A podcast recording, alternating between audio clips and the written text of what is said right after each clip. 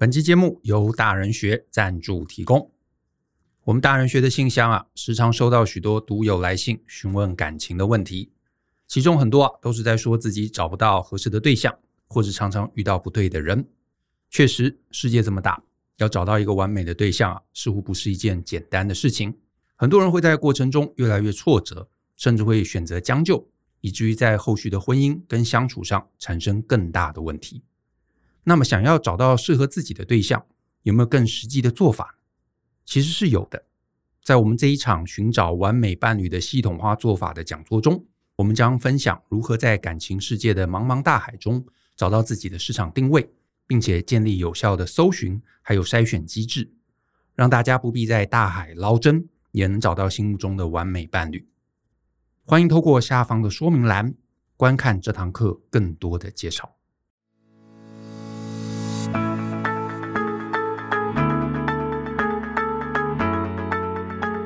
欢迎收听大人的 Small Talk，这是大人学的线上广播节目。我是舅张国洋。大人学啊是个分享成为成熟大人必备学问的知识平台。我们长期分享职业发展、人际沟通、个人成长、商业管理以及两性关系等等的人生议题。那欢迎大家可以多多关注。那在今天的节目中啊，我想要来跟大家来聊一部韩国的实境秀啊，叫做《单身即地狱》。第二季，那这个实境秀呢，呃，如果大家有兴趣啊，在 Netflix 上面可以找到啊，当当然可能还有一些其他平台可以找到。那我最近呢，就是大概这一月跟二月吧，我就密集了看完了《换乘恋爱》啊第二季，还有呢看了这个《单身即地狱》第二季。其实我觉得两部都很好看。那《换乘》我觉得它就是拍的非常非常的长，所以让这整个剧情的这个充实度啊，非常非常的深刻。只是对我而言，到后面啊，真的有点太冗长了。然后呢，因为时间很充分嘛，就是有些集数甚至到那个两个小时、三个小时，所以所有的感情的转折啊，交代的非常非常清楚，也非常非常的仔细。嗯，好看很好看，可是看完之后啊，我就觉得好像没有什么太多值得探讨的地方，因为该知道的你也都知道了嘛。他们到底为什么中间发生这样的一个状况？一些细节的转折，一些吵架，一些争执。你在里头其实全部几乎该看的都看到了，所以看完反而我觉得啊，我不知道要讲什么啊。可是呢，单身即地狱，我觉得这个很有趣，就是它呢很短，好，总共其实才十集，然后每一集呢大概就是六十分钟到七十分钟之间呐，所以呢，我觉得其实是很快可以看完，因为十集嘛，大概也才七百分钟，你大概三个晚上、四个晚上，其实大概就看完了。那也因为看完了。反正我觉得这里头就是这个单身即地狱，我觉得比较有趣的是，他们其实比较是男女之间很赤裸裸，呃，比较原始吸引力啊的这样的一个关键，所以我反而觉得有些东西啊是值得聊聊的。那换成恋爱呢，因为本来他们就是情侣嘛，所以他们会有一些他们过往的一些积累。好，那那些东西其实我们外人就比较难介入啊，所以呢，有些人最后选了他们的前男友、前女友啊。其实，呃，那也就是过往的一些积累吧。那我们很难也去做一些比较详细的分析。那这一集跟我们之前啊谈实境秀的内容是一样的，就是呢后面都有雷啊，都会谈到剧情的一些重点。所以呢，如果你也是有兴趣想要看这个《单身即地狱二》啊，那我会建议你可以先去把这个节目看完，再来听我们的 Podcast。那我这一集呢会 cover。一直到整个第二季到完结篇的剧情，啊，所以呢，如果你是要看的，你又怕爆雷，那我建议你可以等十集全部看完，你再来听，好，你再来听。那我呢就聊几个我在看的过程中，啊，甚至是我后来在我脸书上面嘛，我有提出来说我有在看。那有一些这个读者啊，有一些我们的这个好朋友，他可能就有提出一些呃他的问题啊，想要找我讨论，所以我也挑了几个我觉得比较值得探讨的。在这一集跟大家来一起分享分享。第一个，我看好多人都在问的，就是这个实境秀到底有没有剧本啊？那老实说，我其实也不知道啊，我其实也不知道。那有也合理，对不对？那没有当然也都合理。只是我这么一路看下来啊，我目前的倾向是觉得可能没有啊，可能没有。为什么我这么讲呢？就是呃，看完你当然会觉得哇，好戏剧性哦，怎么会有这么多？你知道？呃，比较突发的转折，可是我的猜测是啦，如果今天这整个实境秀背后是有编剧在主导，那其实通常编剧是会比较在意整个变化的合理性嘛。可是其实我自己是看了，我自己看到最后，我会觉得说，最后的那个转折啊，就是色姬啊，那个女生她选择其实前面没有大量的铺陈，所以没有一个铺陈的合理性。那当然，那个选择我觉得我也可以理解，我也可以接受。但是呢，如果这是编剧啊，故意要在这边放一个硬转，放一个悬疑，然后让大家会觉得，喂，怎么是这样子？那一定会有一些观众他是觉得看不懂的，他觉得生气的。那这种硬转，我觉得通常都会有观众的负评。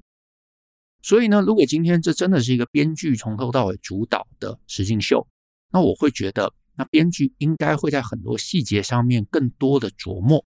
你说换成恋爱？对不对？他们把所有的那些争执的情境全部都拍下来了，所以你会觉得哇，每一个转折都合情合理。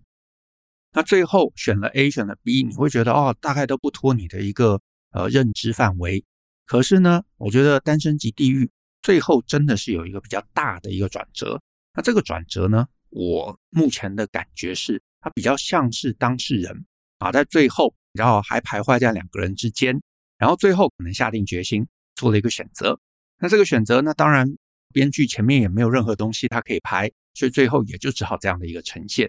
啊。然后再来，我觉得另外一个点是啊，就是其中一个女生嘛，叫世正啊，她其实长得也很正，然后呢，也是一个呃韩国的 model 啊，当然可能不是那种很知名的 model，可是也是一个小 model，但是呢，她从头到尾在剧中他都被冷落，我觉得这也是一个观察点。因为如果这真的背后是有编剧在主导啊，就是假设我是编剧，我当然会希望说，啊，上场的角色每个人都有一些平衡的戏份嘛，每个人至少都会有一些呃有一些噱头，对不对？都可以去天堂岛，然后都有一些情绪的高低起伏，可以让观众更投入。可是他一次都没有去过，而且我觉得更尴尬的是，如果大家有印象，在预告的时候，他反而很强调他自己是很受欢迎的一个女生。那你想，如果我今天找了一群素人来，然后大家有些人有戏份，有些人没戏份，对不对？然后甚至是还帮他拍了一个预告，强调他会很受欢迎，就最后他都没有受欢迎，哇！我觉得这是会被闹场的吧？素人自己也不会开心。那当然，你说他可能拿了很多钱，那可是啊，我就会想，如果我今天要去参加一个这样的节目，啊，有剧本，所以表示最后结束的时候，很多人还会谈论我嘛。然后我搞不好还要跟我那个假装配对的人谈一段时间的恋爱，哇，这个其实还蛮辛苦的，好，还蛮辛苦的。我自己是不会愿意做这样的事情啦。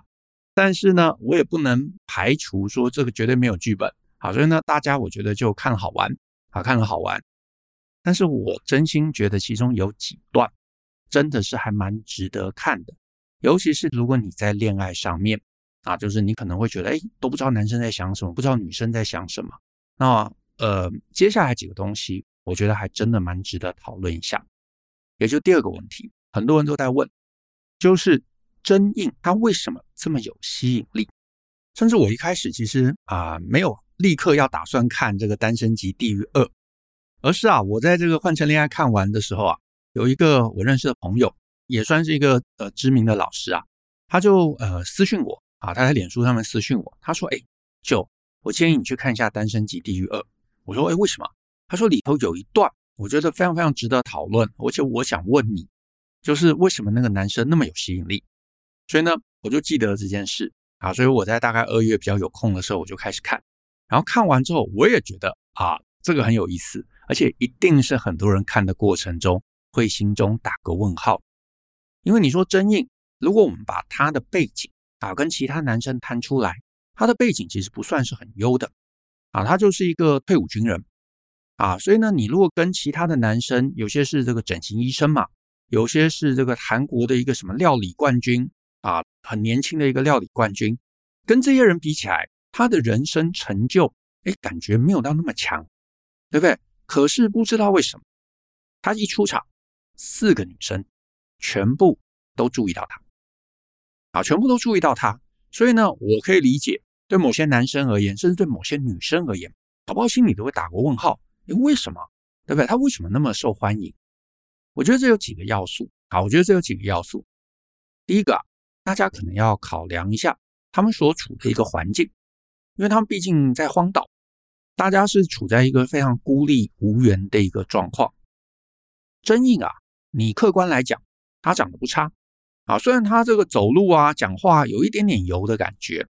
但是啊，他在体能上面其实是非常非常强劲的一个男生，而且他有非常非常强的一个好胜心啊，就是你整个看完，你应该会发现他在所有的游戏活动中，他都想赢啊，而且还会是主动去踏出攻击的那个人，他几乎没有在防守的，他非常非常的有一个强势的一个态度。然后呢，他们在荒岛。孤立无援的一个状况下，他一出场，他其实在那个游戏中啊，在那个当时的那个活动中，他就赢了。所以所有的女生其实都注意到他压倒性的力量。呃，说来现实啊，其实女生在择偶上面，某种程度还是有一个慕强的一个态度啊，意思就是说，她还是会喜欢周围比较强的一个男生。可是呢，这个部分我觉得我也要提醒男生，所谓慕强啊。是你跟周围的其他男生比，意思就是说，你呀，如果真的希望说你要靠这个来吸引女生的一个注意力，你真的就是应该在你的那个 local 的范围内啊，比方说你的公司、你的部门啊，或者你的学校、你的班级啊，甚至是就在那个区域里头，让女生觉得，哎，你是在这个小 local 的范围中，你是哎还蛮强的一个男生，那他们确实会把一些目光投注在你身上。但是有件事情，我觉得我真的要提醒，就是有时候男生会觉得，哦，女生喜欢强的男生嘛，所以有些男生会在跟女生聊天啊、谈话的过程中，可能是有意，可能是无意，做出一些所谓打压的行为，啊，就是可能会去批判女生啊，这个你不懂啦，这个你们女生怎么会知道？会以为说做这样的事情会拉抬自己，然后呢，女生就会仰望你，可是其实不是这样，不是这样的。你做这样的事情，它其实更像是一个你知道所谓的男性说教。这个说教不会帮你加分，反而让女生会想要从那样的一个聊天的环境中退走，所以你的吸引力反而是下降，而不会上升。所以你真的想要在慕强啊这个上面能够做文章的话，你真的就是试着比你周围的男生更强，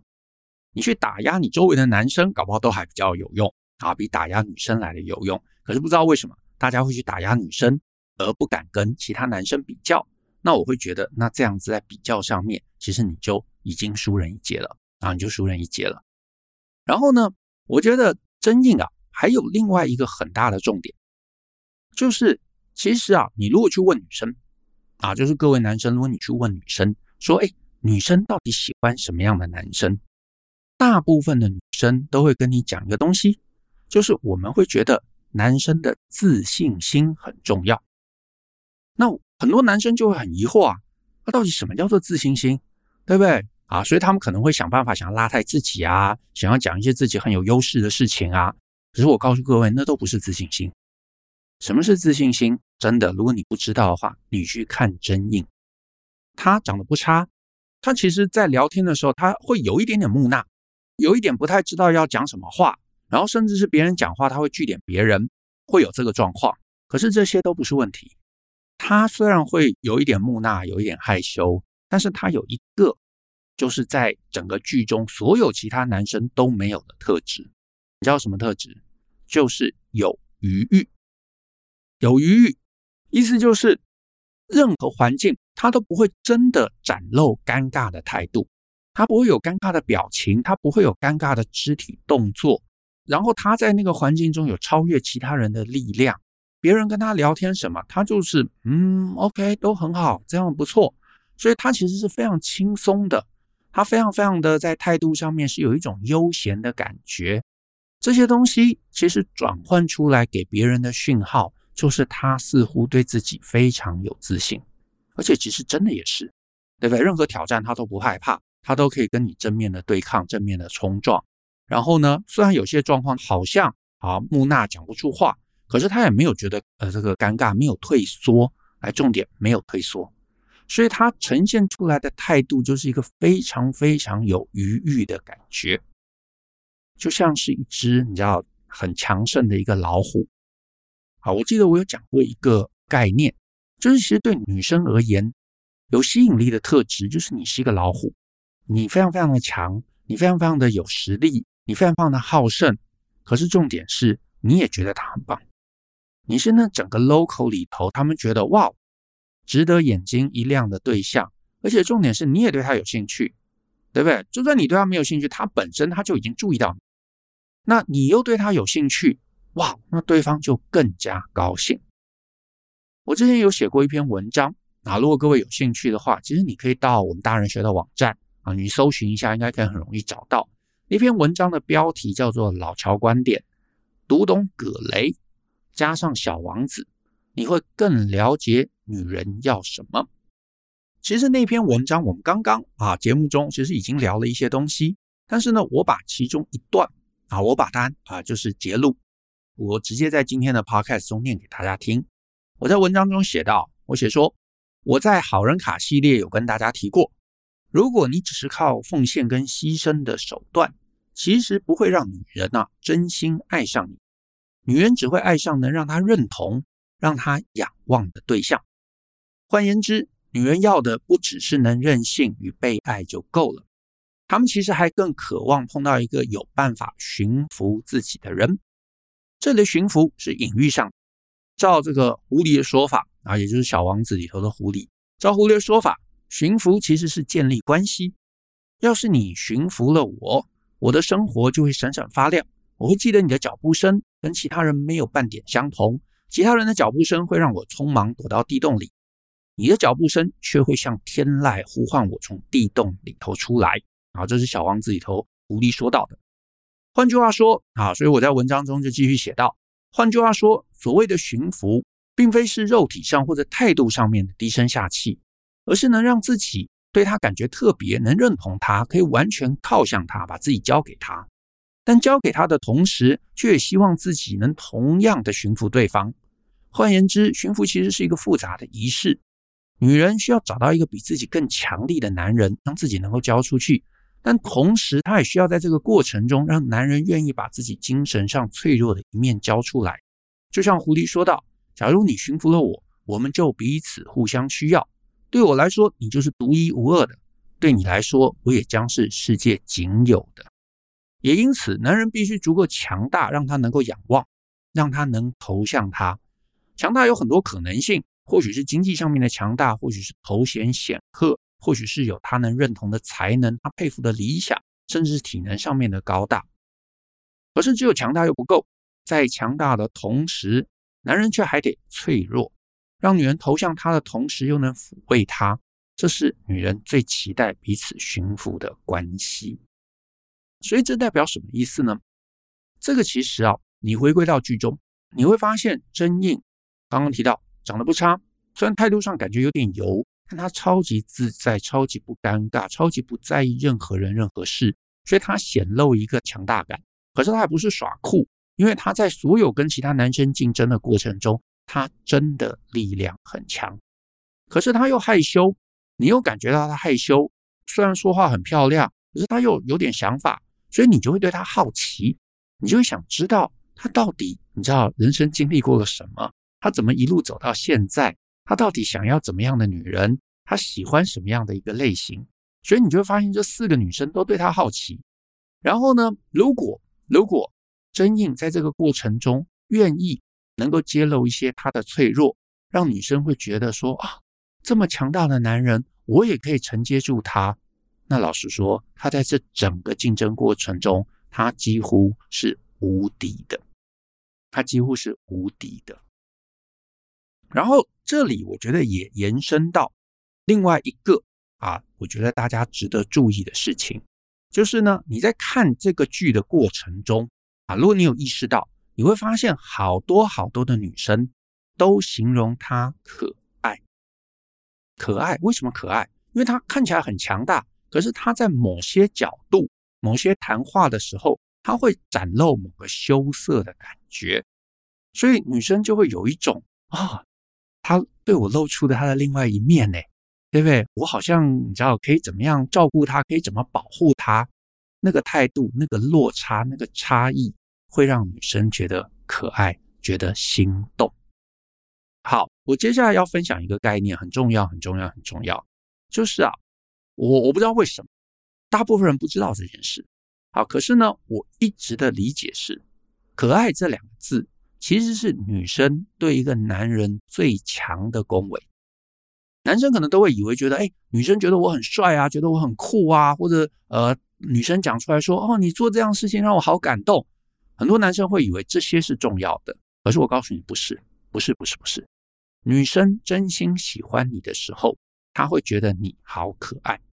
所以，如果你在跟女生互动中，你长期、你持续，就是看到她眼睛闪闪发亮的跟你讲说，啊，我觉得你好可爱哦，这个是。真的加分，可是觉得你好感动，哎，不一定，甚至很可能其实是一个他觉得困扰的一个说法，很有意思，好，很有意思。可是呢，这一集我特别大放送这一个重要的概念，好，给有听这一集 podcast 的这个听众，让你知道。所以这是我对于真印会这么受大家欢迎，我觉得最大的一个关键。它是一只狮子，啊，是一只无所谓。哦，根本不害怕任何的事情的一个狮子，可是他在跟这些女人互动的过程中，就会展露他害羞、他木讷、他你知道，就是好像呃想接近你又不知道要讲什么的那样的一个态度，所以女生会觉得啊、这真是太可爱了。这个可爱感会让女生想要接近、想要好奇、想要照顾，所以这就是你知道吸引力的一个关键。好，再来。还有几个东西我也想再聊一聊，就是啊、关于色姬啊，就是那个女生她的最终选择，因为我相信啊，很多人也都在问，因为什么她最后选了中宇，对不对？啊，我我也没有一个好的答案，但是我目前感觉啦，可能真的他选择的理由就是他在后面访谈时候讲到，就是过往他的人生嘛，他都选自己喜欢的，可是这一次他决定想要选一个喜欢自己的。那为什么他有这么大的一个呃突破啊？为什么他做这样的一个差异的选择？原因我是觉得在剧中并没有很清楚的显露，因为前面的铺陈一直都让我们感觉他是喜欢真印的啊，所以最后忽然选了钟宇，为什么？不知道。那我猜啦，也有可能一个可能性是真印在最后啊告白之前，他在前一个人那边停了太久，因为他停下来嘛，甚至站在他旁边，其实呃这个色姬。当时是脸上露出一个非常非常讶异的表情，对不对？嘴巴张得大大的，然后有可能这个表情其实让他心里是不爽，想说哦，可恶，你原来你是耍我，最后又跑来找我，所以也有可能他在那个当下还在两个人之间在犹豫嘛，然后最后他可能在那个瞬间中冲动做了决定，I don't know，这是一个可能性。好，可是重点倒不是说他选了谁，我比较想聊聊的其实是钟宇的追求方式。他是全心全意，对不对？他一开始就锁定了色姬，一开始投那个写明信片就他，每一次的邀约都尝试去选他，从头到尾他都没有改变。可是色姬对他就是你知道，一直不是很有兴趣，一直都没有把他放在心上。然后可是呢，这个钟宇还是努力的追求，然后呢，试着去找他聊天，然后一直找机会接近。那常看我文章的人就知道嘛，我都会说。男人啊，不要靠死命追求来获得青睐。但是呢，你可能就会说，那这个不就是一个死命追求，然后最后成功的一个案例吗？那我要讲的是，一定会有这种案例啊，绝对会有。那你说，那那为什么不要呢？那搞不好我就继续努力啊，气棚下待久了，搞不好就是我的啊，是有可能。而且女生越年轻，确实越有一定几率。你靠着死命追求会得到关注，会让他觉得，哎，我想找一个啊爱我比较多的，然后你也可能会交上女朋友，这个是是真的，确实是真的。那为什么我建议你不要这么做呢？因为你这么做，你能够出现，通常取决于一件事：没有充分的挑战者，或者是女生真心喜欢的那个男生始终不喜欢他。但是呢，这个在呃无人岛上有可能，因为十天嘛，周围就五个人嘛，啊，我喜欢的就那一个，对不对？可是如果你在真实人生的状态下，你会觉得优的，可能你周围所有的男生都觉得优，所以会想要追他，会想要接近他，会想要抓到他注意力的男生，怕没有五个，没有十个，没有一百个，对不对？人数搞不好是非常非常巨大的。所以你的死命追求，你要能够在这样的一个状况中脱颖而出，我不会说几率是零，但是我会说你就会比较辛苦啊，你就会比较辛苦。而且呢，这里还有一个最麻烦的问题，就是你其实就算追到了，你缺乏一个长期的优势，因为后续如果有一个他心动的人来抢，你很可能就输了。好，意思就是说，今天在这个节目中，我们当然看到了结局是这个色姬选了钟宇，然后两个人离开。可是我觉得真应如果在这个人生的赛局中，他其实是没有输的。因为人生没有结局嘛，不是说啊第十集，然后你知道结婚了就从此过的幸福快乐日，没有，不是这么一回事的。假设今天这是一个真实的状况，色姬可能选了钟宇，但是只要真印继续回头去追，有很高的几率在后面是会大幅度的碾压过钟宇的。所以你苦追来的，其实你要维护这段关系是非常非常辛苦的。基础也会不稳，对方有可能就是刚好没碰上让他心动的人，或者刚好他刚失恋，所以他暂时会留在你身边。可是之后一旦他碰到了一个让他真心心动的一个状态，就有很高的几率他会走。所以你很辛苦的追到，你又很辛苦的把他捧在手心，你又很辛苦的维系。那这个维系，这整个过程其实是并不轻松的。所以如果可以。我都会建议你不要走这种苦练的路，因为你最后发现，它让你学到很多东西，它也会让你在恋爱中有很多你知道创作啊，很多想法啊，可是它不会对你的人生带来很积极的帮助。那当然，他们这是剧嘛，而且他们也在电视荧光幕前面选选定了，那之后搞不好真的也会交往一阵子，所以我也不知道，好，我也不知道。但是呢，我只是说这个在真实人生中，其实苦练的人，他的辛苦程度一定是高的。那我觉得你如果真有兴趣，你可以回头去看啊。我觉得其中有一集，第八集，第八集大概在四十二分前后啊，那个时候我觉得那段非常非常明显，就是呢，色姬他在那个四十二分前一段，他跟钟宇聊天，然后呢，钟宇到最后要离开的时候，他还说我很喜欢你。我会更努力，然后女生就悠悠的说了一句：“她说啊，如果我是你的话，我应该做不到这个程度。”啊，意思就是说，如果别人啊对我是这么冷淡、这么没兴趣，我大概不可能像你这么坚持的啦。所以呢，其实当时的意思就有一点说啊，我有点难回应你啊，但是我觉得你真的很了不起啊，就是鼓励，可是不知道怎么回应。然后呢，四十二分是一个转泪点。因为那个时候真印出现了，然后呢，你如果从那里开始看，你就发现女生整个表情就不同了。前一段是冷静的在聊天，对不对？可是后一段真印出来之后，完全脸上那是藏不住的笑意，真的就是不一样。那假设这个节目它不是十集结束，它二十集结束，我跟你讲，真印应该在后面是很有机会能够把色机再拉回来。因为色姬的心情到底在哪里，真的就直接写在脸上，大家都看得出来。所以重点其实真的不是在色姬怎么选，而是真印要不要他。如果他愿意要他，这个节目啊，这个节目如果是二十集，是三十集，那真的鹿死谁手啊，还很难讲。好，或者是讲得夸张一点，假设他们离开了节目，真印如果有意愿。等到你知道大家不太关注这件事情的时候，他再回头出现在设计面前，搞不好轻松就把终于碾压过去了。You never know。好，那所以呢，我最后还是鼓励大家，如果有空，你可以回头去找我那篇文章《老乔观点：读懂葛雷加上小王子》，你会更了解女人要什么。那我在那个文章的最后，我也写一段，我写说呢，我给男生啊。谈过很多次的建议，就是你必须要能够让女人好奇，让他们对这段关系有想象力，然后你得拉伸他们的情感摄入度，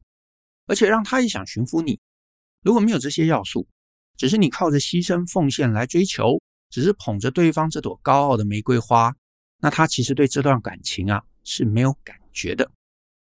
你需要让女人想参与这场游戏。”狐狸说道：“对我来说，你只不过是个小孩，跟其他成千上万的小孩没什么两样。我不需要你，你也一样不需要我。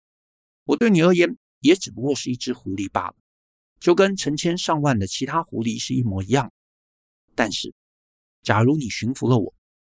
我们就彼此互相需要。对我来说，你就是独一无二的。”对你来说，我也将是世界上仅有的。所以，一场驯服以及被驯服的恋爱，才是互相满意度都最高的恋爱。请大家看完节目，也想想你自己该怎么办。而且呢，如果可以，都以此来当成目标吧。所以，这是这场实境秀我看完之后最想跟大家来分享的概念。那我们今天的节目就到这边。谢谢大家的收听。那如果你喜欢我们的节目啊，欢迎分享给亲朋好友，尤其欢迎大家在节目下面留言给我们鼓励。那我们后续一起相信思考，勇于改变，一起来共同学习，成为成熟大人的各类学问吧。那我们下次见喽，拜拜。